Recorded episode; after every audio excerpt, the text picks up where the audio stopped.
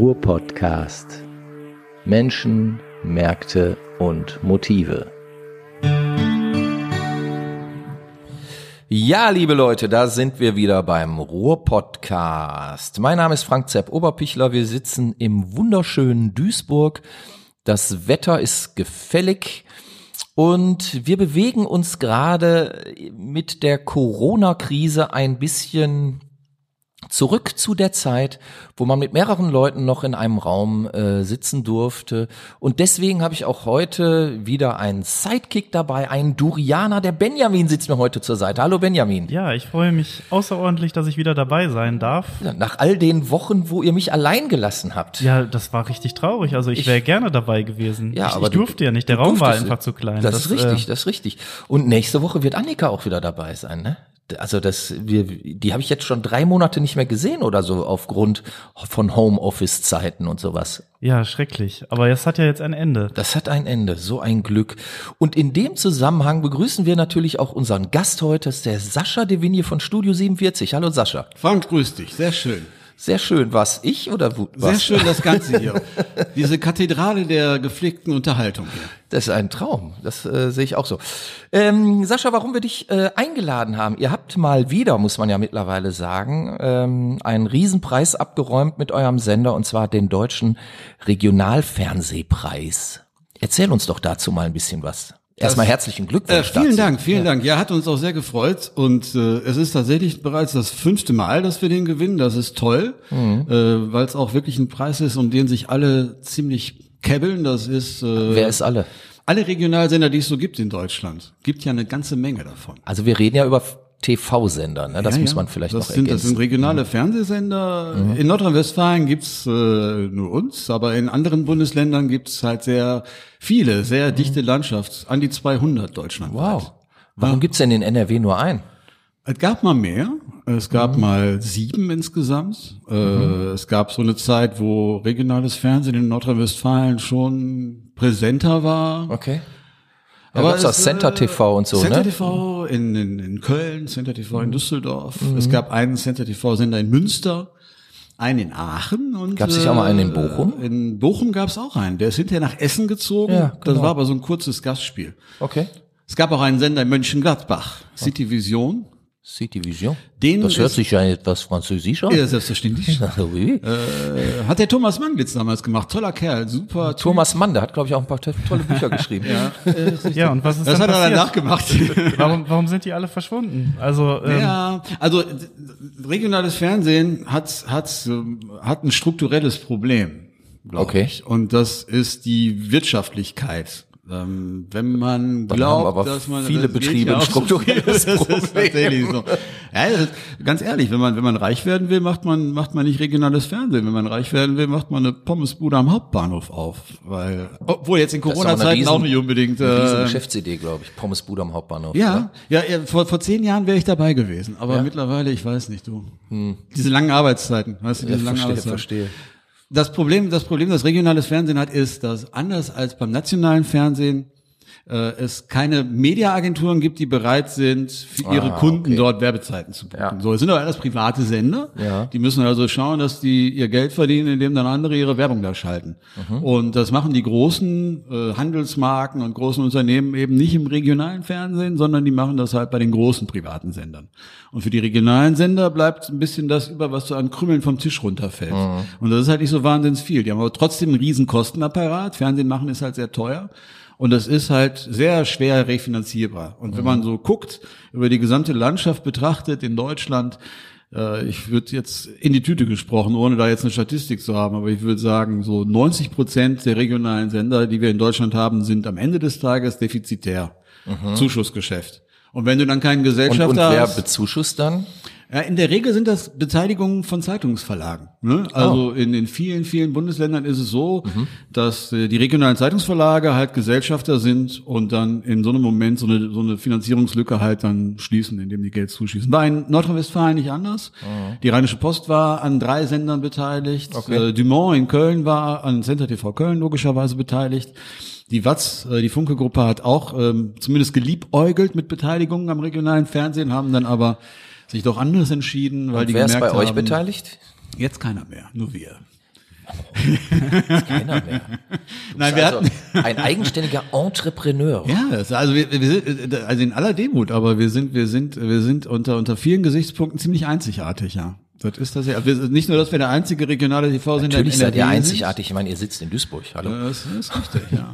da- Das ist vollkommen. Und zwar, und zwar sehr, sehr gerne. Also super, dass wir, dass wir das in Duisburg machen, weil Ja. äh, an jedem anderen Standort müsstest du ja ständig die Ellbogen ausfahren und gucken, dass er andere wegboxt. Ne? Wir haben ja nun mal Fluch und Segen. Wir haben ja in Duisburg eine überschaubare Medienlandschaft, ja. Ähm, Mhm. So geht sogar im Vergleich zu anderen Ruhrgebietstädten. Also Dortmund zum Beispiel hat eine viel äh, schwachbrüstigere Medienlandschaft als wir hier in Duisburg, Mhm. nach meinem Dafürhalten. Aber tatsächlich ist hier Platz und das ist ein großer Vorteil für uns immer gewesen. Wir machen das seit 14 Jahren und äh, naja, und äh, wir hätten das hier in, in, in Duisburg mit der Struktur, die wir haben und mit dem Geld, das uns zur Verfügung steht, wir hätten das nicht geschafft, wenn das hier so ein Standort wäre wie Köln, Köln, oder Düsseldorf, Düsseldorf, mhm. genau, wo die Trauben halt ein bisschen höher hängen. Ne? Also offen, offenbar sind die Zuschauer auch sehr treu und bleiben dabei und äh, wächst das an oder ähm, Das ist ja das Verrückte bei der Sache. Also die Zuschauerzahlen im regionalen Fernsehen grundsätzlich sind extrem gut. Und das gilt auch wirklich äh, für, für fast alle regionalen Ja. Sender ganz Deutschland. Mach, mach doch mal ein, ein Beispiel auf. Also ich, Okay, ähm, wir haben eine Reichweite, also unser Sendegebiet ist das westliche Ruhrgebiet und der Niederrhein. So, wir Ja. sind also in Duisburg und in, in Oberhausen, in Mülheim und im Kreis Wesel mit den ganzen kleineren den Mörs und den Dienstlagen, Mörs und Dienstlagen, die dazu gehören, genau. Lindfort, Neukirchen, Flühen, Rheinberg, gut. Hünxe. Ich habe es auswendig gelernt. du kennst aber Schermbeck. Hamminkeln, glaube ich, ne? Rees, Alpen, ja. Röhrt und Angermund. Ja. Röhrt hast du auch erwähnt. Röhrt ist Kreis Kleve gehört auch dazu. Das ist richtig, Siehste, ja, genau. siehste, siehste. Da gibt's nicht ganz so viele Kabelhaushalte, aber ja, Röhrt gehört auch zum Sendegebiet. Ja. In der Summe sind da 620.000 Zuschauer, die unser Programm empfangen können, zunächst mal, Und technisch. Und wie viel schauen de facto? Und de facto schauen im weitesten Seherkreis, wie wir das nennen, das Mhm. ist die, das ist die Einschaltquote kumuliert, also zusammengerechnet über zwei Wochen sind es 54 Prozent.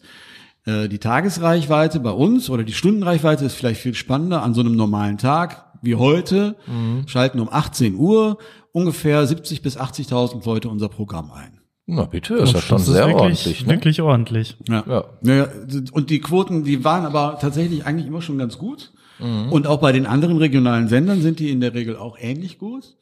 Äh, Das führt nur, Medienmarketing funktioniert ja in zwei Richtungen, also schwer, schwer zu erklären so, aber es ist, auf der einen Seite brauchen wir die Zuschauer, ist ja klar, auf der anderen Seite brauchen wir die Kunden, die uns den ganzen Spaß bezahlen. Und, Logisch. Äh, Also Zuschauer sind da, jetzt fehlen noch ein bisschen die Kunden. Also ist noch Kunden, nicht, war, Kunden haben immer schon gefehlt, ja. die Kunden haben immer schon gefehlt.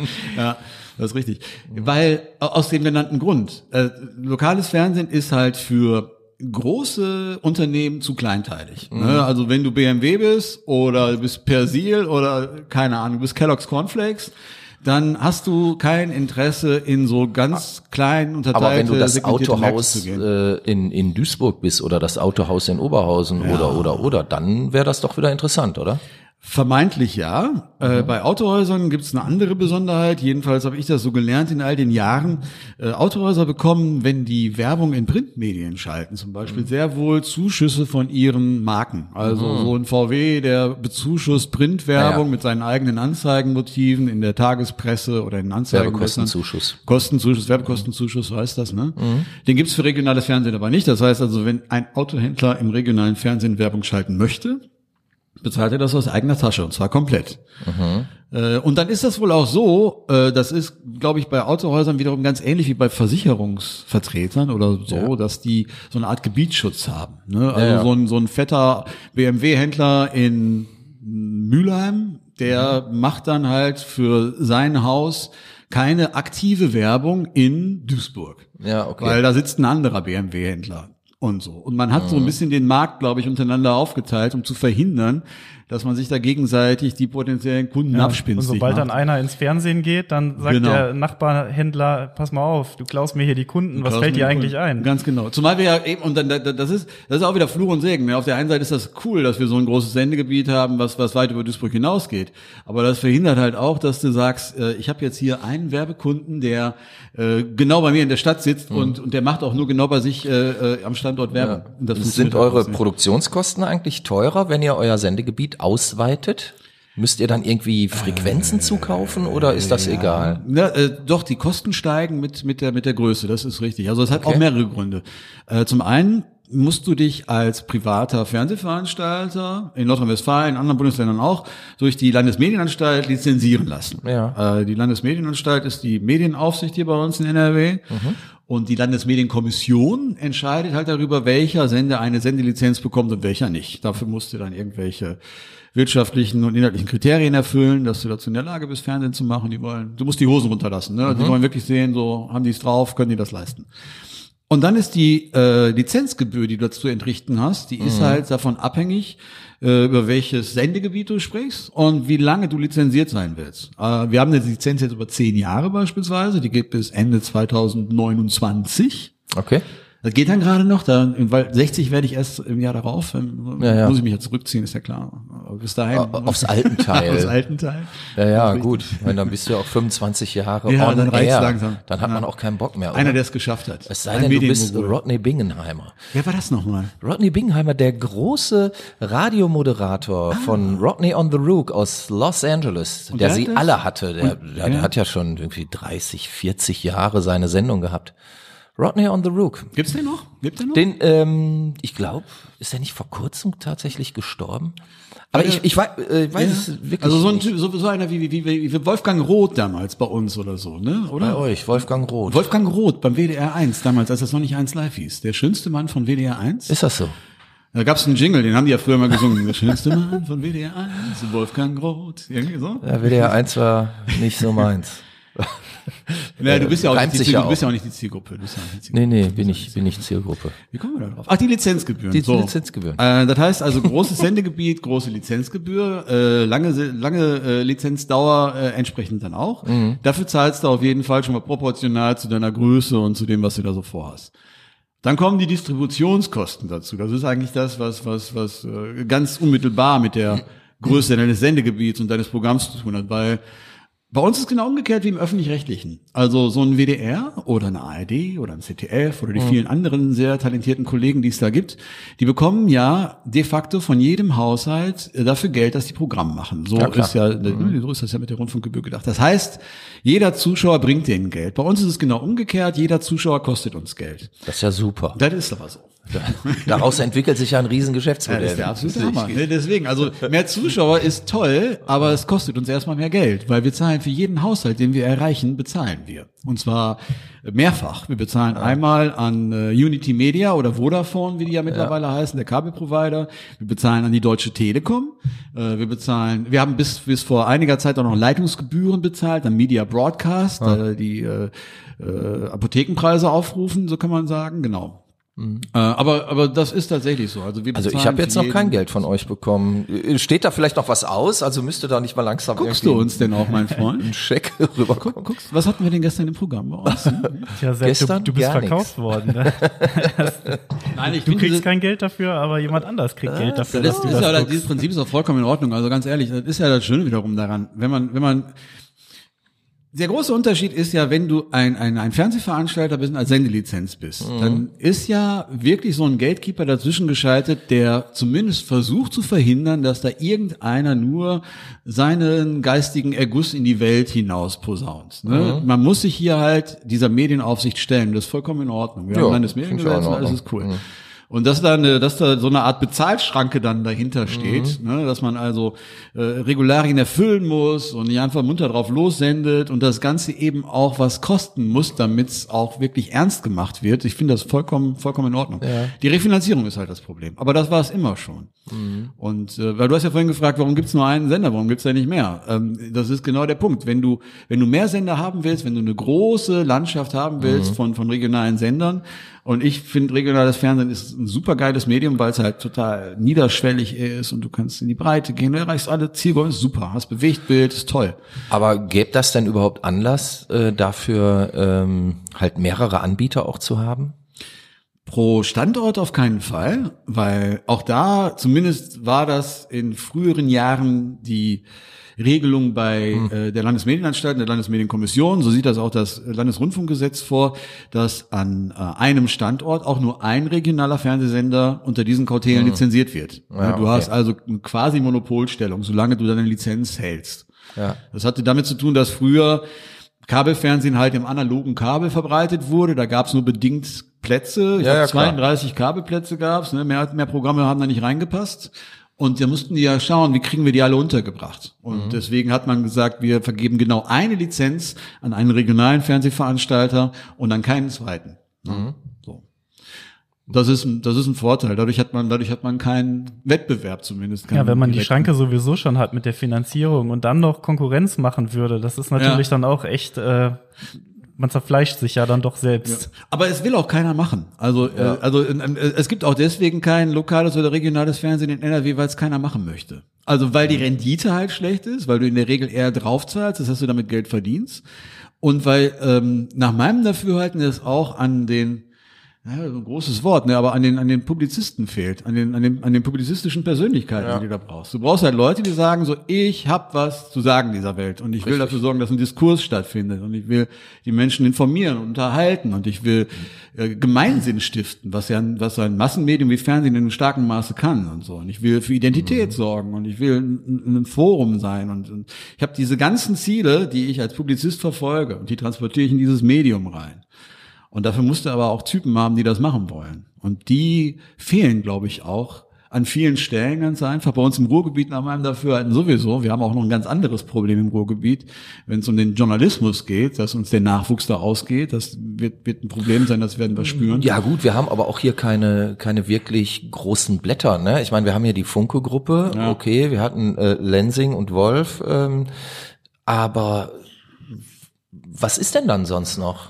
Ja, du hast hier keine überregional so bedeutsamen Titel wie eine Welt oder eine Zeit oder ja, einen Spiegel so oder eine Süddeutsche oder eine Frankfurter Allgemeine. Natürlich, das ja. fehlt hier. Das fehlt. Das Aber fehlt. Das ist eigentlich erstaunlich im, im, im, im größten Einzugsgebiet quasi der der Republik so gesehen hat man eine relativ schwache äh, Mediendichte. Ja, äh, absolut. Also die regionalen Verlage schaff, schaffen, schaffen es nicht, diese, diese, diese überregionale Bedeutung für sich aufzubauen. Mhm. Ne? Äh, Funke wird ja mit seinen Titeln durchaus oft zitiert, auch ja, in den ja, nationalen gut. Medien. Das, das, ist ja schon so. Das ist so, klar. Und mit Sicherheit hast du hier mit dem, mit dem WDR in Nordrhein-Westfalen auch eine öffentlich-rechtliche Sendeanstalt, die schon eine gewisse Bedeutung hat, so deutschlandweit. Also das, das ist mit Sicherheit klar. Aber wenn man auf den, auf den journalistischen Nachwuchs schaut und auf das, was ich vorhin mhm. so publizistische Persönlichkeiten nennt, Jemand, der es drauf hat, der bleibt leider nicht hier, um es hier umzusetzen, sondern der ist dann irgendwann, früher oder später, eher früher als später weg, um sein Glück in einem der klassischen Medienstandorte mhm. zu versuchen. Ne? Der geht dann eben. Als da wären? Ja, da geht man nach Hamburg oder Berlin genau. oder nach. München oder vielleicht nach Frankfurt oder nach Stuttgart. Mhm oder nach Köln, was naheliegend ja. wäre jetzt von mhm. hier aus betrachtet. Aber es ist halt äh, an, an meiner Meinung nach viel zu wenigen Stellen so, dass die jungen Leute, die natürlich ist das Talent hier vorhanden, keine Frage. Mhm. Ne? Also alleine die schiere Masse, hier leben so viele Menschen, da werden auch so viele potenzielle Leute dabei sein, die das Zeug hätten, hier medienmäßig was zu drehen. Die werden das nur nicht hier tun, weil die hier im Ruhrgebiet für sich zumindest nicht die Strukturen vorfinden, das anzugehen. Und dann gehen die aber was bräuchte Maße es denn? Was, was bräuchte es denn, um beispielsweise hier einen großen Titel zu etablieren? Im Printbereich? Ja, ist ja jetzt egal, ob Print oder Radio. Ich meine, ja. da sieht's ja ähnlich aus. Ähm, das ist ja eigentlich völlig wurscht, in, ja. in welcher Mediengattung jetzt. Also Print wird sowieso schwierig sein, ja. glaube ich, weil äh, ich, ich hab's, habt ihr vielleicht auch mitbekommen. Also selbst so ein so ein so ein so ein, so ein Dickschiff wie die wie die Frankfurter Allgemeine hat extreme Probleme damit, neue Titel am Markt zu platzieren. Die haben ein, wie ich finde, ganz großartiges Wochenmagazin gemacht, ja. die, die, Frankfurter Allgemeine Woche. Ja. Gab es jetzt seit zwei Jahren, glaube ich, oder so. Ist so ein so ein bisschen wie die wie die wie die deutsche Newsweek oder wie das ja. deutsche Time Magazine. Super gut, mhm. richtig gutes Ding. Konnte sich nicht behaupten. Hat jetzt Ende, eingestellt, ne? Wird jetzt oder? eingestellt mhm. in Kürze. Hatte irgendwas um die 40.000 Abonnenten nur mhm. gehabt und damit trägt sich das nicht. Mhm. Also einen neuen Titel zu etablieren im Printbereich ist sowieso schwer. Und wenn du das vom Ruhrgebiet aus machen willst, mit irgendeiner, mit irgendeiner kruden neuen publizistischen Idee, Printbereich stelle ich mir, ist auch nicht meine Baustelle, habe ich, hab ich viel mhm. zu wenig Ahnung von, aber stelle ich mir schwierig vor. Ja, okay. Und im, im weiteren Medienbereich, also. Ich, ich glaube ja, also die, die, die Stärke hier liegt ja und, und da sind wir auch wieder bei dem, was wir machen. Die Stärke liegt ja darin, dass wir hier eine Region sind, wo man mhm. natürlich fast jedes Thema regional spielen kann, äh, von, von Bildungsthemen über Arbeitsthemen, über Migrationsproblematik, über, also quer durch die Bank. Du kannst wirklich jedes Thema, was man in, in Deutschland oder vielleicht sogar global diskutiert, hier im Ruhrgebiet wie unter einem Brennglas sehen, an ja. der einen oder anderen Stelle. Das ist hier alles vorhanden auf die eine oder andere Klar. Art und Weise. Das wird häufig von nationalen Titeln nur benutzt, damit die das als Aufhänger nehmen für irgendeine Skandalgeschichte, die jetzt mhm. mal wieder rauskommt. Ne? Also wir brauchen irgendwas Fieses, lass mal gucken, was ist in den Marxloh los. Ja, ja, klar. Auf die Art und Weise wird ja in der Regel an Themen rangegangen. Wir hätten aber andersrum die Möglichkeit zu sagen, da wir ja hier der Melting Pot sind, immer schon gewesen sind, mhm. können wir vom, vom Ruhrgebiet aus mit einem Medium, das zwar regional verankert ist, aber diese, diese Regionalität einfach nach außen transportiert. Also ein Medium zu schaffen, das hier vor Ort genauso gut funktioniert wie von mir aus oben hoch im Norden in Flensburg oder mhm. unten am Starnberger See. Ne? Mhm. Ist bloß schwierig zu greifen.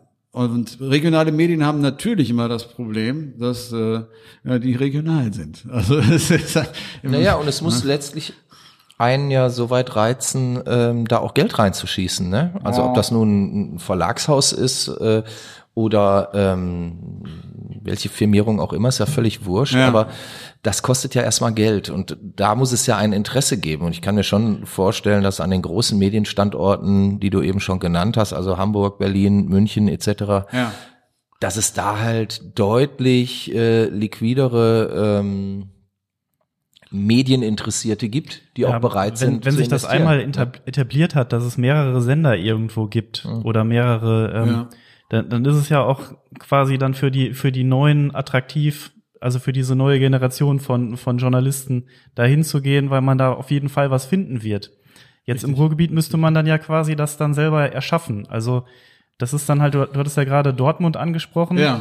Was müsste man denn zum Beispiel in Dortmund machen, um jetzt ein Studio 47 für Dortmund zu erschaffen? Oh, das ist das. Ich fände das total super, wenn es sowas gäbe, weil dann wären wir nicht mehr die Einzigen.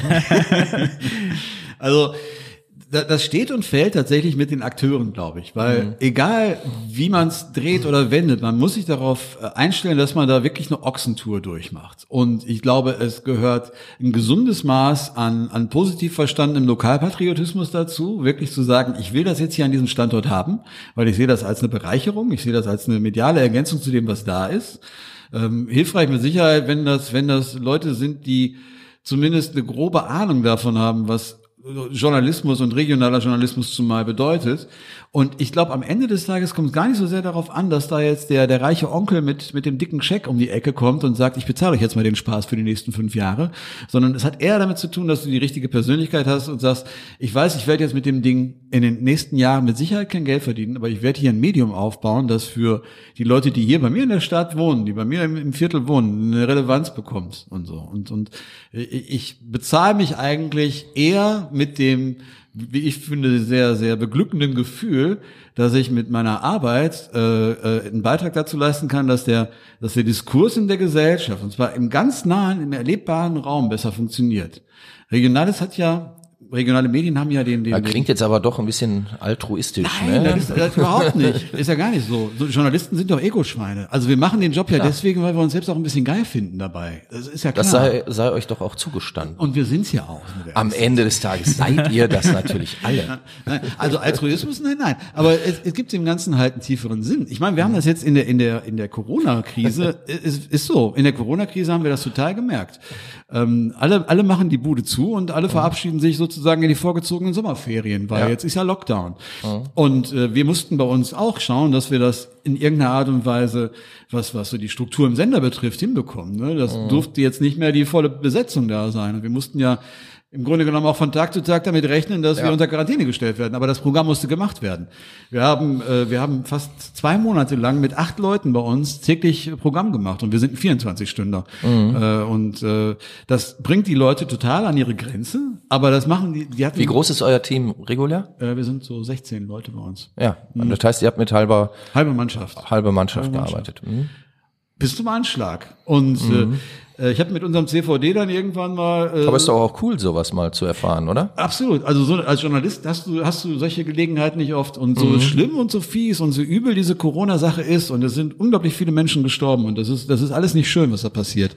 Aber äh, für einen Journalisten ist das eigentlich eine total dankbare Zeit, weil du hast eine ewig andauernde Lage. Ja. Ne? Wochenlang. Das ist immer ein Thema. Das ist immer ein Thema. Und jetzt das, was ich vorhin meinte, du hast wirklich was, was du den Leuten erzählen kannst und es hat eine Bedeutung für die. Ne? Ja. Du kannst denen halt wirklich Stories liefern, die die in nationalen Medien nicht bekommen, weil die mit ihrer Nachbarschaft halt in der Regel nichts zu tun haben. Das ist richtig. Ne? Mhm. Und die ziehen einen direkten Nutzen für sich daraus. Ein total schönes Gefühl. Das ist auch das, was äh, ähm, lokal oder regional äh, TV, Radio, äh, Print leisten kann. Ne? Also wirklich die Geschichte äh, von nebenan zu erzählen. Ja, genau. Sehe ich auch so. Mhm. Du hast äh, eben gesagt, ihr macht das jetzt schon seit 14 Jahren. Ja. Und du bist von Anfang an dabei. Ja. Ähm, ich vermute jetzt mal, in den 14 Jahren hast du viele Leute kommen und gehen sehen. Ja. Hast, hast du ungefähr vor Augen, wie viele Leute in dieser Zeit bei Studio 47 ah. gearbeitet haben? Oh, das waren, das waren ein paar. Wir haben so eine Ahnengalerie bei uns in der Küche hängen mit so ganz vielen Fotos drauf. in der Küche. Ja, also im Sender, in der Küche. Ja. Äh, boah, viele, wirklich viele. Viele, viele, viele äh, kommen auch irgendwann wieder zurück. Das ist auch schön. Also wir, wir bilden ja auch aus bei uns. Ja. Ähm, also wir haben, haben auch ein paar Leute richtig Karriere gemacht eigentlich? Sind die irgendwie abgeworben worden vom WDR oder so? ja, das, ist, das, ist ja, das ist ja mal klar. Das ist ja mal klar. Äh, der, bei WDR der sind viele gelandet von unseren Leuten. Tatsächlich, ja. ja also äh, zum Beispiel Ines Rothmeier, die die äh, Lokalzeit hier mhm. in Duisburg moderiert, ist eine Volontärin von mir gewesen. Ach, witzig. Ja. Äh, Jörg Konradi, der auch beim WDR arbeitet, Volo von mir gewesen. Alles Leute, die jetzt mehr verdienen als du. Juliana Wie fühlt Song, sich das an? Äh, die CVD von von von TAF, glaube ich, bei Pro7 war bei uns. Äh, ah, eine Menge, einige, okay. einige. Also ist der Sender quasi auch hier in der Region der, der eventuell die zukünftige Generation halt mit ausbildet. Ah, auf jeden Fall. Also sonst, wo will man auch sonst hingehen dann? Ne? Also müsste man ja quasi erst an den Supermedienstandort gehen und dann Total. sagen, okay, jetzt möchte ich wieder zurück, da wo nichts los ist. Absolut, absolut richtig. Und das Verrückte ist, ähm, das, ich habe ja vorhin gesagt, wir haben dieses Nachwuchsproblem hier im Ruhrgebiet, dieser Brain Drain, die Leute wollen mhm. hier weg. Und äh, ich will mir da nicht allzu viel drauf einbilden, aber tatsächlich kommen die Leute auch hier hin, weil die bei uns eine Ausbildung machen wollen. Also wir haben auch schon Leute bei uns gehabt, die kamen aus, aus Bayern und aus Niedersachsen, teilweise aus dem Ausland. Mhm. Äh, äh, aktuell hatten wir eine Volontärin, die aus Nordhorn kam. Äh, wir haben ja gut, Nordhorn kann ich aber verstehen, dass man ins Ruhrgebiet will. Und das war aber sehr, also das Emsland und so und das und die die Grafschaft Bentheim, das soll ganz toll sein. Ich war da Ja, landschaftlich, so aber da ist sehr toll nichts sein. los. Sehr toll, aber sehr toll. Gar nichts. Sehr, sehr ist nichts los. Siehst du, montags wer sonntags zu Besuch kommt. Ja.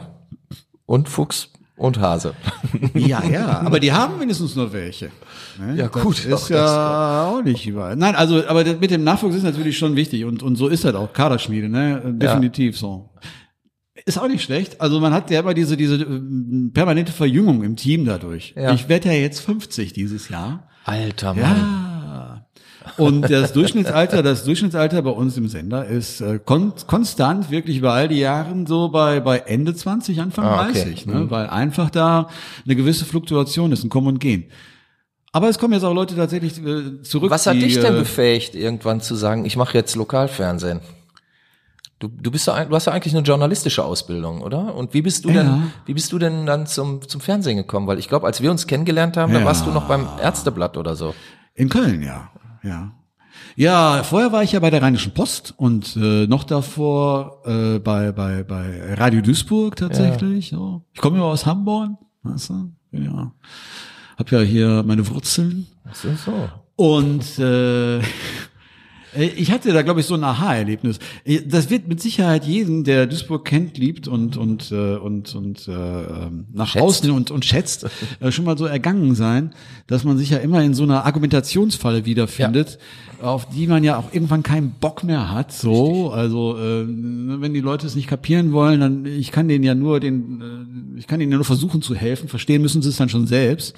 Ich glaube, äh, was was äh, in einem starken Maße äh, mich dazu getrieben hat, dass, dass ich mit den Jungs damals den Sender da gegründet habe, war, dass wir festgestellt haben, dass Duisburg auch an dieser Stelle nicht die Präsenz hat, die es eigentlich aufgrund seiner wirklich schieren Größe mhm. und eigentlich auch der Bedeutung, die diese Stadt für sich selbst auch in Anspruch nehmen sollte und für diese Rolle, die diese Stadt eigentlich auch, auch ausfüllen müsste. Ne? Also wenn es um Relevanz geht und so, wie will ich eigentlich wahrgenommen werden? Mhm. An der Stelle war ein Vakuum. Das war 2005 und das war lange bevor, genau gesagt, zweieinhalb Jahre bevor der WDR überhaupt ansatzweise nach Duisburg gekommen ist. Und vielleicht eine mhm. kleine Anekdote am Rande dazu. Also wir haben den, äh, wir haben die Firma, äh, die, die, die Studio 47 GmbH und Co. KG, haben wir 2005 gegründet und dann Ende des Jahres unsere Sendelizenz bekommen. Mhm. Im März 2006 sind wir auf Sendung gegangen mit unserem Programm. Und äh, dann äh, ist elf Monate später der WDR mit einer Lokalzeit äh, in Duisburg gestartet, mhm. genau. Und äh, wir haben damals schon bemerkenswert gefunden, dass äh, das für für öffentlich-rechtliche Verhältnisse unglaublich schnell ging, äh, dass die dass die innerhalb kürzester Zeit ein Studio bezogen haben an einer der wirklich teuersten Adressen der Stadt, lange Zeit äh, aus einem SNG, aus einem Ü-Wagen heraus auch gesendet haben, weil mhm. noch gar keine Studioregie vorhanden war und so. Und das sah äh, für uns sehr spontan eigentlich aus. Mhm. Normalerweise werden solche Dinge ja von sehr langer Hand geplant. Ja, also ja. das muss, muss, eingerichtet werden. Die haben jetzt also letztens erst wieder ein Jahr lang ihre Regie umgebaut und so. Ging alles ziemlich hoppla hopp. Und äh, tatsächlich war es auch so, und das wurde uns dann zugetragen von dem damaligen Staatssekretär im Wirtschaftsministerium. Mhm. Äh, es gab eine Sitzung beim, beim, beim Rundfunkrat oder irgendwie so ein Gremium, äh, wo äh, man sich fürchterlich darüber geärgert hat, dass äh, Duisburg, das bis dato ja eben über kein eigenes Fernsehmedium verfügt ja, hat, ein ja. privater Sender an den Start gegangen ist. Wir waren damals auch die ersten, die lokal lizenziert wurden.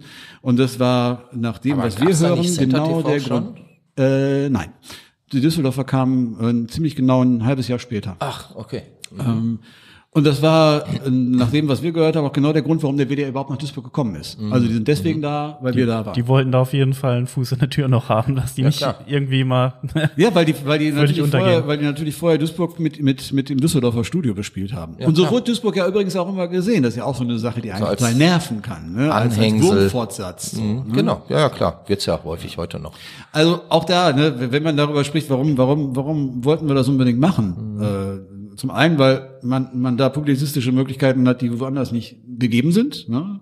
Mhm. Und zum anderen, weil diese Stadt das hier wirklich dringend gebraucht hat. Da waren wir so fest von überzeugt. Okay, aber was, was treibt einen denn? Also äh, dann das zu gründen. Also ich meine, in dem Moment wart ihr ja Startups, irgendwie, ja. ob nun eigenfinanziert oder ob ihr jemanden hattet, der euch Geld dazu getan hat, äh, steht ja auf einer anderen Hand, äh, auf einem anderen Blatt. Aber oh, wir hatten bei Gründung ziemlich genau äh, 30.000 Euro oder so. Das war nicht viel. Was ja jetzt nicht die Riesensumme ist für einen Fernsehsender. Nee. Aber was, was treibt einen? Also ähm, dann so ein Ding ähm, in die Hand zu nehmen. Also ich sag mal, eine Zeitung äh, ja. oder, oder einen Printtitel zu gründen, war ja relativ schnell gemacht zu der Zeit. So, aber ein Fernsehsender?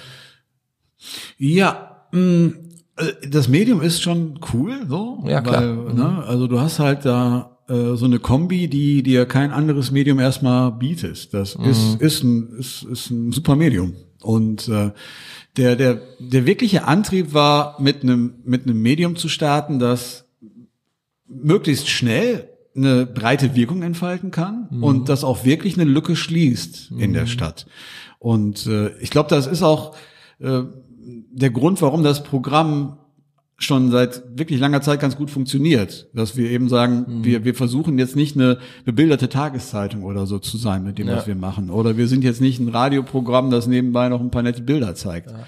Aber würde man das heute nicht eher über eine Internetseite lösen? Also über, über einen lokalen Blog oder über, ja, ähm, ja über ein lokal-regionales Angebot im Web?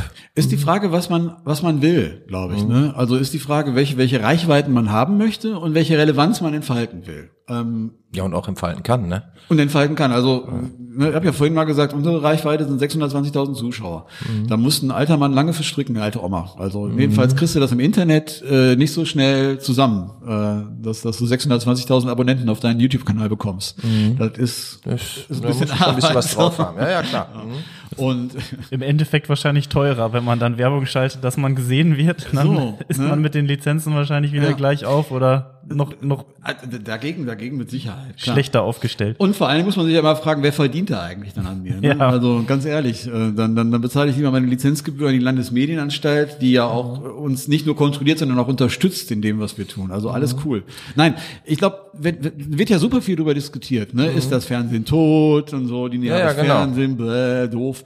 Nur also die Statistiken sprechen ja total dagegen. Also es wurde nie mehr ferngesehen als heute. Richtig. Die Corona-Krise hat dem linearen Fernsehen nochmal so einen richtigen mhm. Schub gegeben ja. und so. Die Leute lieben Fernsehen. Also ja. Nach wie vor. Es ist niederschwellig. Du kannst mhm. dich davor setzen. Du brauchst keine großen technischen Hürden. Ja, und die Leute lieben im Prinzip das, was direkt vor der Haustür passiert. Und die so, Leute ne? Also genau. eigentlich für die Leute wäre es natürlich super, wenn es mehr lokale Fernsehsender geben würde. Ja, total. Absolut. Absolut. Wie, wie ist denn das jetzt, wenn wir jetzt zum Beispiel mal äh, Bochum oder Dortmund, wenn jetzt jemand Geschmack bekommen hat äh, aus Studio 47? Die werden ja nicht normalerweise erreicht. Gibt es eine Möglichkeit für die, dass die auch mal irgendwie eine Sendung sehen können? Ach so, ja, doch klar, die können das gucken. Also wir sind ja, äh, wir sind ja im äh, Kabel von von äh, von der Telekom, äh, ja. Magenta TV. Damit kannst du es sowieso in ganz Deutschland empfangen, unser Programm. Also das, das ist, wenn du Magenta TV hast, kannst du unser Programm auch in, in, Man muss dann nur quasi die, sich die Mühe einmal machen, den Sender an der richtigen Stelle dann einzustellen, oder? Genau, was? aber du hast ja so eine, du hast ja so eine Senderübersicht dann. Ja. Ne? Ich glaube, ich weiß gar nicht, welche Programmposition das ist. Ziemlich weit hinten. Ja. 345. ja, irgendwie so. sowas, ne? Sowas. Genau, ja, ja. ja, Haben wir aber auf unserer Internetseite stehen. Ja. Äh, wir haben einen Livestream, ne, für alle, die dann auch sowas nicht haben. Man kann, man kann auf auch einem YouTube-Kanal. Auf YouTube kann man unsere mhm. Beiträge sowieso alle sehen. Wir streamen unsere Sendungen in der Regel live bei Facebook. Mhm. Wir haben einen eigenen Livestream auf unserer Internetseite, kannst du unser Programm gucken. Und so. Also es gibt mehrere Möglichkeiten. Es gibt mehrere Möglichkeiten. Ähm, 14 Jahre, was hat sich denn in den Jahren, wenn du jetzt mal so zurückschaust, äh, geändert? Also als ihr angefangen habt, ja. da war ja das Thema Social Media noch nicht so groß wie heute. Das ist richtig. Ähm, ich denke, da, da gab es auch noch andere ähm, ja begleitende Faktoren, die die euch damals besonder, besonders ja. gemacht haben und heute ist es das vielleicht gar nicht mehr so. Was was hat sich geändert? Also der MSV hat in der ersten Liga gespielt 2006. Ein großer Unterschied. Äh, wir haben noch in 4 zu 3 gesendet, tatsächlich. Okay. Das äh, war ja fast quadratisch, das Bild ja. früher. Das war auch noch relativ lang bei uns so. Ja. Ähm, und tatsächlich, also hast du natürlich vollkommen recht, soziale Medien, Social Media, äh, das hat, das hat, das hat damals eher so eine untergeordnete Rolle gespielt. Das ging ja gerade mal los dann. Ja, total. Also womit, womit wir viel am Anfang gearbeitet haben, war wirklich Call-ins, also Anrufer in die mhm. Sendung durchstellen. Das war immer noch das Ding. Wenn wir Verlosungen ja. gemacht haben oder wenn wir irgendwie äh, die Meinung unserer Zuschauer abfragen wollten, dann haben wir unsere Telefonnummer eingeblendet und mhm. dann haben die Leute bei uns im Studio angerufen und dann wurden die in die Sendung durchgestellt. Und du hast echt so Call-in-Shows gehabt bei uns. Ja, ja. Also war, würde heutzutage, glaube ich, auch in dem Maße gar nicht mehr funktionieren. Heute würden die Leute dir eher eine WhatsApp schreiben, als dass sie dich äh, anrufen. Ja, ja klar. Will, will ja mhm. keiner mehr. Ähm, die Medienlandschaft war, war äh, äh, eine viel kleinere, weil es gab halt, äh, dadurch, dass eben noch kein digitales Kabel da gewesen ist, jetzt allein auf unsere Gattung besehen, mhm. ähm, gab es halt bei Weitem nicht diese, diese Angebotsvielfalt von, von Streamingdiensten ganz zu schweigen, die es sowieso noch nicht gab zu der Zeit. Ähm, mit Sicherheit, mit Sicherheit ein großer Punkt gewesen. Und vielleicht hatte das Fernsehen als so das, das Medium, so hu, Fernsehen, hatte vielleicht mhm. noch so einen anderen Zauber gehabt auch zu mhm. der Zeit. Also vielleicht auch, vielleicht auch, dass, dass man sich selber da täuscht oder trügt, aber wenn man mit einer Fernsehkamera äh, irgendwo auftaucht, nehmen die Gesprächspartner eher Haltung an, als wenn man sein Handy sich schnappt, das im Zweifelsfall ja, genauso gute Bilder macht und damit filmt. Ne? Mhm. Also ähm, diese diese diese vermeintliche Blackbox, die das mhm. Fernsehen ja ist, wo man nicht so ganz genau weiß, was haben die Leute da, mit welcher, mit welcher abgefahrenen Space-Technik arbeiten die da eigentlich, was natürlich nicht stimmt. Aber ne, so, ich glaube, das ist so ist, äh, Respekt einflößen. Ja, vielleicht das, ja, so ein Nimbus. Ja, keine Ahnung, wie man sehen will, aber es ist passiert, glaube ich, wirklich so. Und das war in früheren Zeiten mit Sicherheit noch eine viel stärkere Maße da. Mhm. heutzutage. Da war die Kamera auch noch größer. Die Kameras waren unsere deutlich größer. Unsere waren kleiner. Ja. Die waren, die waren, wir hatten ja nicht, wir hatten ja nicht so viel Geld. da da kam es noch auf die Größe an. Ähm, die Art und Weise, wie wir Programm gemacht haben übrigens. Ich meine, äh, ich meine mich zu entsinnen, dass in ganz frühen Zeiten du ja auch das ein oder andere Mal bei uns im Programm live gesungen aufgetreten Das ist richtig, bist. Ja? richtig, richtig. Und äh, das waren ja, das waren ja wilde, wilde, wilde Jahre da bei uns. Also War schon sehr lustig. wir, wir haben, wir haben in den ersten Jahren haben wir Teil, teilweise kleine Anekdote am Rande. Ja, bitte. Ähm, ich war ja relativ früh bei euch äh, schon schon Gast. Ja. Und ähm, es ist ja bestimmt zwei oder dreimal vorgekommen, dass ich angerufen wurde in einer Agentur irgendwie ähm, so, ich sag mal halb sechs und um sechs gingt ihr auf auf Sendung. Ne? Äh, äh, hast du zufällig eine Gitarre da? äh, ja, wieso? Ja, äh, könntest du denn gleich kommen? äh, wieso? Ja, wir brauchen noch einen, der äh, was macht heute. Ja. ist okay. ja, war ein kurzer Weg, weißt Ja, du? ja, Weil- ja. also- Ja, aber das war schon, war schon Karl May zum Teil, ne, muss man schon sagen. Aber du warst halt eine sichere Bank, weißt du? Die wussten so. immer, Ja, hier Honig kommt, und so, Der, kommt, der, kommt, der, kann, der kann alle Nein, drei war ja- war Akkorde ja und los geht's. Nein, also äh, das war mit Sicherheit so. Und und äh, das waren die die die die die, die, Pionierzeiten, die waren das war super. Also ich wir haben mit Sicherheit unseren Zuschauern am Anfang auch einiges zugemutet, weil das war schon sehr schräg. Und äh, wir, haben jeden Abend äh, eine zweistündige Live-Show gemacht damals aus der, aus unserem Studio in der Galeria. Und äh, das war mal sehr lustig und unterhaltsam, mal weniger lustig Mal und ein manchmal war es einfach zäh. auch ein bisschen zäh und Ja. peinlich und belanglos. Also das waren auch unsere Aber ich finde auch das gehört Lehrjahre. dazu. Ne? Ne? Die Leute haben uns beim Laufen lernen zugeguckt hier. Ja. Ja, das ist mit Sicherheit so. Und jetzt könnt ihr laufen. Was, laufen was, was sind die nächsten Ziele?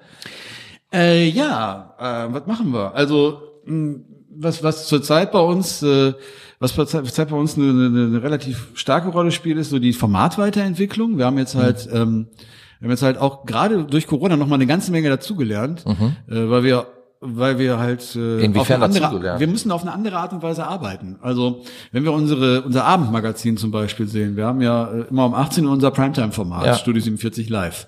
Und das äh, besteht traditionellerweise immer aus, aus sehr tagesaktuellen Geschichten, die wir in Beitragsform als Reportage bei uns zeigen, gibt einen Nachrichtenblog. Und dann haben wir äh, zu den ein oder zwei Schwerpunktthemen des Tages auch immer Studiogäste bei uns. Weil wir finden, das gute Gespräch ist äh, durch nichts zu ersetzen. So. Also, ja. Äh, die können wir aber aktuell unter diesen ganzen Corona-Restriktionen nicht so ohne weiteres zu uns ins Studio einladen. Also haben wir uns schon vor drei Monaten, als das mit dem Lockdown losging, damit beholfen, dass wir in einem ganz starken Maße halt auf so Sachen wie Skype-Schalten gesetzt haben. Und das hat unsere Produktionsweise extrem beeinflusst. Hat dafür gesorgt, dass wir nochmal einen, einen tierischen Schub bekommen haben, was so die inhaltliche Aktualität betrifft, glaube ich, weil man dadurch auch an Gesprächspartner rankommt, die man ansonsten nicht so ohne weiteres bekäme, weil das einfach schneller funktioniert, zeitlich flexibel und so. Äh, hat zu einer anderen Ästhetik geführt, weil da, wo früher ein super ausgeleuchtetes Studioset mit drei Kameras und alles in HD und so, da hast du jetzt halt jemanden, der mit seiner kleinen Webcam da über Skype zu. Es ist eine andere Ästhetik, aber Ja. es funktioniert trotzdem. Und das sorgt dafür. Und es wird ja auch akzeptiert. Ne? wird Also ich meine, die akzeptiert, Großen genau. machen es ja genauso. Absolut, genau. Also das ist die eine Sache. Die andere Sache, ähm, äh, da hattest du aber auch einen, einen Anteil dran, äh, das sind unsere Kulturkonserven, weißt du? Also äh, wir haben ja zu einem bestimmten Zeitpunkt gesagt, das ist jetzt für äh, die Menschen ja nicht nur eine Isolation im Sinne von, ich darf nicht vor die Tür und ich habe keinen Kontakt zu meinen, zu meinen Freunden, Verwandten, Bekannten, Familie, was auch immer, Ja. äh, sondern ich bin auch von der Welt da draußen äh, vom, vom Kopf her isoliert. Ich brauche ja ein bisschen Futter für mich selbst. Das kann ja so nicht funktionieren. Auf Konzerte konntest du nicht gehen, keine Ausstellung, keine Lesung, Ja. kein nichts. Also haben wir gesagt, wir bringen das zu den Leuten. Und dann hast du als Fernsehen natürlich als ein, als ein Massenmedium mit einer großen Reichweite eine super Plattform. Haben uns also die ganzen Videos von Künstlern und äh, Liedermachern und Autoren und so sch- zuschicken lassen. Und daraus, hoppsa, ist ein, äh, ist ein äh, eigenes Sendeformat geworden. Also auch etwas, womit wir vor einem halben Jahr noch nie gerechnet hätten. Also sehr, sehr dynamisch gerade, was da passiert. Wo siehst du Studio 47 in, sagen wir mal, fünf Jahren? In fünf Jahren, da ist, äh, da ist 2025. Äh, Da hast ja, du noch zwei Jahre bis zur Rente. Langsam- Nein, ähm, ich, ich glaube, also revolutionär wird bei uns nie was passieren. sondern ich glaube, dass äh, das ist eigentlich das, was, was, was unseren Sender über all die Jahre ausgezeichnet hat, dass wir uns da dass nichts passiert. Der, genau. Das entwickelt sich alles sehr stetig, sehr langsam. Ne? Ja. Man guckt ja, man guckt ja. Es wird immer weiter optimiert. Quasi. Ja, im Grunde schon. Also ein großes Ding, an dem wir jetzt gerade arbeiten, ist zum Beispiel, dass wir in einem stärkeren Maße die die die Produktionstechnik automatisieren. Okay. Großer Vorteil. Auch übrigens auch durchaus aus, aus dieser Corona-Idee, dass wir also äh, schauen, dass überall da, wo es geht, wir im Studio zum Beispiel oder auch in der Postproduktion, da wo es sich machen lässt, auf den, auf den, äh, auf den Einsatz von, von, von äh, Personal verzichten können. Nicht, weil wir Stellen abbauen wollen, sondern einfach, weil wir sagen, alles, was sich im Produktionsbereich, im Fernsehbereich automatisieren lässt, sollte automatisiert werden, mhm. weil das denen, die äh, in der Redaktion arbeiten, denen, die in der Produktion arbeiten, mehr Freiraum verschafft für das, was die eigentlich tun sollen, nämlich eine mhm. kreative Leistung zu erbringen. Ne? Und das ist halt nicht so wahnsinnig kreativ, äh, eine Dreiviertelstunde mhm. lang die Kamera von links nach rechts zu schwenken. Ist denn das, das Ziel ähm, in Zukunft das Sendegebiet noch auszuweiten. Ah, okay. Oder ähm, eine, and, eine, andere Rolle zu spielen ja. im, im lokal-regionalen Medienzirkus? Also das, das wäre cool. Wir hatten ja vorhin schon drüber gesprochen, was müsste denn passieren, damit es mal ein paar mehr Sender wieder gäbe ja. in Nordrhein-Westfalen, dass die Landschaft dichter wird. Und so. Ja. Und wenn es was gibt, dass, dass man, dass man angehen könnte und eigentlich auch angehen müsste, dass wir in NRW eine, eine regionale Fernsehlandschaft bekommen, die mit dem vergleichbar ist, wie es so Bundesländer wie Bayern zum Beispiel mhm. haben. Ne, in Bayern hast du wirklich in jeder größeren Stadt einen sehr starken, coolen regionalen Fernsehsender äh, und die haben ein, ein landesweit übergreifendes äh, Netzwerk und das funktioniert auch super. Und so etwas wäre für NRW absolut wünschenswert. Das ist mhm. also in den großen Städten, ne, also zumindest noch in, in, in Dortmund und vielleicht in Essen und vielleicht in Düsseldorf und in Köln, äh, dass es also in den großen Städten des Landes äh, regionale Fernsehsender gibt, wie wir das sind, die sich, die sich in einen Verbund zusammenschließen können mhm. äh, und dadurch natürlich eine andere, äh, eine andere Relevanz entfalten und dann wiederum sind wir am Anfang äh, eine, eine größere Attraktivität haben auch für die Werbetreibenden, ja, ja, genau. Industrien, Kunden und Märkte und so. Mhm. Ja. Wir hatten ja unser Gespräch angefangen äh, mit eurem Gewinn des äh, deutschen Regionalfernsehpreises. Ja. Gibt es noch irgendeinen Preis, den ihr gern gewinnen wollt? Den ihr noch nicht gewonnen habt? Ja. Wir wollen den Register natürlich jedes Jahr aufs Neue gewinnen. okay. Aber das wird doch irgendwann dann auch langweilig, oder? Ja, es gibt ja mehrere Kategorien. Also ah. es gibt ja ah. neun Kategorien insgesamt okay. und den fünften davon haben wir jetzt schon gewonnen. Das heißt, das die anderen vier müssten wir dann die, noch. Äh, auf die wird jetzt verstärkt Jagd gemacht. der ist ja nicht dotiert, der Preis. Es geht ja wirklich um Ruhm und Ehre. Ne? Es geht ja um das sind aber Ehre. doch mit die schönsten Preise, oder? Ah, absolut, absolut. Nein, schön wäre vor allen Dingen, also leider, leider, leider, das war jetzt auch wieder Corona geschuldet, gab es in diesem Jahr äh, nicht so eine große Gala. Normalerweise ja. kommen dann immer alle zusammen und alle machen sich hier Frack und Fummel richtig schick mhm. und dann wird der Preis da verliehen. Ist auch Spannung bis zum letzten Moment, mhm. weil du weißt nicht, ob du gewonnen hast. Das ist wie bei den Oscars, nur für mhm. die regionalen Sender. Und äh, gab es in diesem Jahr nicht. Stattdessen wurde äh, dass das sehr sachlich eigentlich über die Internetseite halt bekannt gegeben, dass man gewonnen hat. Äh, der Veranstalter des Preises hat noch eine kleine Fernsehsendung produziert, wo die Preise dann auch nochmal noch mal gewürdigt und auch äh, zumindest mhm. der Form halber übergeben wurden. Aber das ist so eine Sache, die, die schon sehr schön ist. Ein Preis gewinnt man ja nicht nur um des Preis willen. Also sowas funktioniert nach innen super, finde ich. Das ist die beste Motivation, die mhm. du haben kannst, ne? dass deine Arbeit gewürdigt und anerkannt wird, so. Gerade für die Kolleginnen und Kollegen bei uns. Und das ist auch eine Sache, die nach außen ein ganz schönes Zeichen setzt, denn man würde, hatten wir vorhin auch schon mal kurz diskutiert, einem kleinen regionalen Medium am Standort Duisburg, ne, mhm. da kommen ja ganz viele Sachen zusammen, dem würde man vermutlich nicht zutrauen, äh, wirklich bundesweit so eine durchaus bedeutende Rolle zu spielen. Mhm. Das, das ist aber de facto so. Und das ist natürlich ein, ist natürlich ein schönes, schönes Signal. Okay. Letzte Frage, wo siehst du dich in fünf Jahren? In fünf Jahren sitze ich dann wieder hier und bring Apfelkuchen mit. Das ist ein Traum. So machen wir's. Das halten wir fest. Ja, das ist auf jeden Fall ein guter Plan. Sehr gut. Ja, ich bedanke mich ganz herzlich bei dir, Sascha de Vigne, Geschäftsführer und Chefredakteur von Studio 47. Wie schön du das sagst. Mein Name ist Frank Zepp Oberpichler. Ich sage Tschüss. Ich bin Benjamin Beder. Ich sage auch Tschüss. Äh, ich sage auch Tschüss und einen schönen Tag euch allen. Bis dahin, alles Gute. Ruhr Podcast.